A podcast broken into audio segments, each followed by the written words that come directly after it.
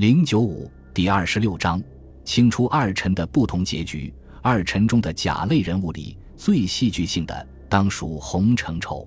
在成为清朝开国功臣之前，很长时间以来，洪承畴都被看作挽救明朝危局、匡扶大明社稷的希望。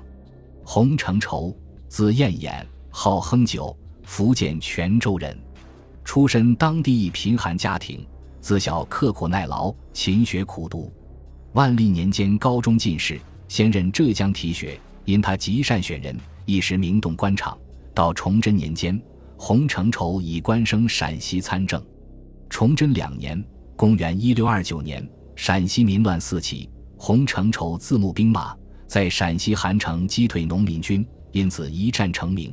从此后官运亨通，仅用两年时间就官至三边总督。此后，他一直战斗在镇压明末农民起义的第一线。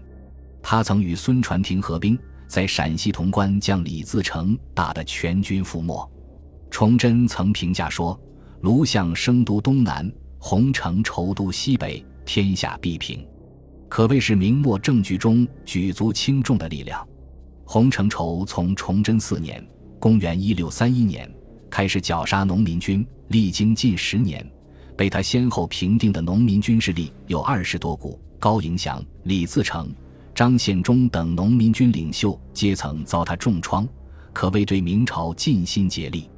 洪承畴从忠臣到二臣的人生转折，发生在明朝崇祯十五年（公元1642年）。是年皇太极集中大军攻打辽东重镇锦州，洪承畴以都师身份率军救援。双方相持在锦州外围的塔山、杏山一带，面对清军的强大攻势。洪承畴主张步步为营，以守为攻，双方相持近一年，清军进军不得。关键时刻，兵部尚书陈新甲向崇祯进言，怀疑洪承畴有拥兵自重嫌疑。崇祯多疑，数次发诏书催促洪承畴与清军决战。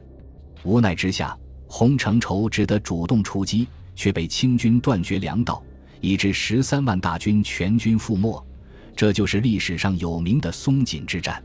松锦之战后，坊间传言洪承畴已战死，向来对功臣刻薄的崇祯帝也悲叹不已，曾辍朝三日以示悼念。却不料洪承畴竟然在兵败后降清。明朝因边关大帅之死而辍朝的事，之前只发生过一次，是明孝宗视为击破蒙古的大英雄王悦之死而辍朝，当时只是一日，这次更加隆重。却未料被烈士之人却成了叛徒。有关洪承畴的叛变，历史上流传的说法是：本来洪承畴意图绝食，但皇太极亲自接见，嘘寒问暖，终感动了原本打算杀身成仁的洪承畴。另有比较玄乎的说法是，皇太极派自己的宠妃庄妃勾引洪承畴，终把洪承畴拉下了水。两种说法皆未得到确切证实。而另一个事实是，洪承畴镇压农民军时，就常遭崇祯宠臣杨嗣昌刁难。后来的松锦大战，与其说败北于清军，不如说是被崇祯皇帝的瞎指挥坑死。明朝遗民王邦纪对此评价说：“洪承畴非不忠，乃心死也。”招降心死的洪承畴，不但明朝方面一片哗然，连清朝内部也反对声连连。皇太极却说：“洪承畴乃我尽中原之向导也。”虽如此，皇太极在世时，洪承畴只得到一贤职，并未被重用。他真正大展拳脚，是在皇太极病逝、多尔衮成摄政王后。多尔衮对洪承畴分外倚重，引以为师。明朝灭亡后，正是洪承畴向多尔衮建议，将境内十五岁以上男丁进阶编入部队。集中二十万大军入京，清军赶走李自成，夺取北京后，也是洪承畴提出出榜安民、严肃军纪，同时主动出面，大力招降前明汉族官员，使清王朝很快在北方站稳脚跟。同时，替崇祯复仇的口号也是洪承畴提出，此举甚至将南明诸臣也骗了过去，一心以为清朝是来助南明剿灭刘贼的。洪承畴对清朝的大功，主要是在平定南明政权上。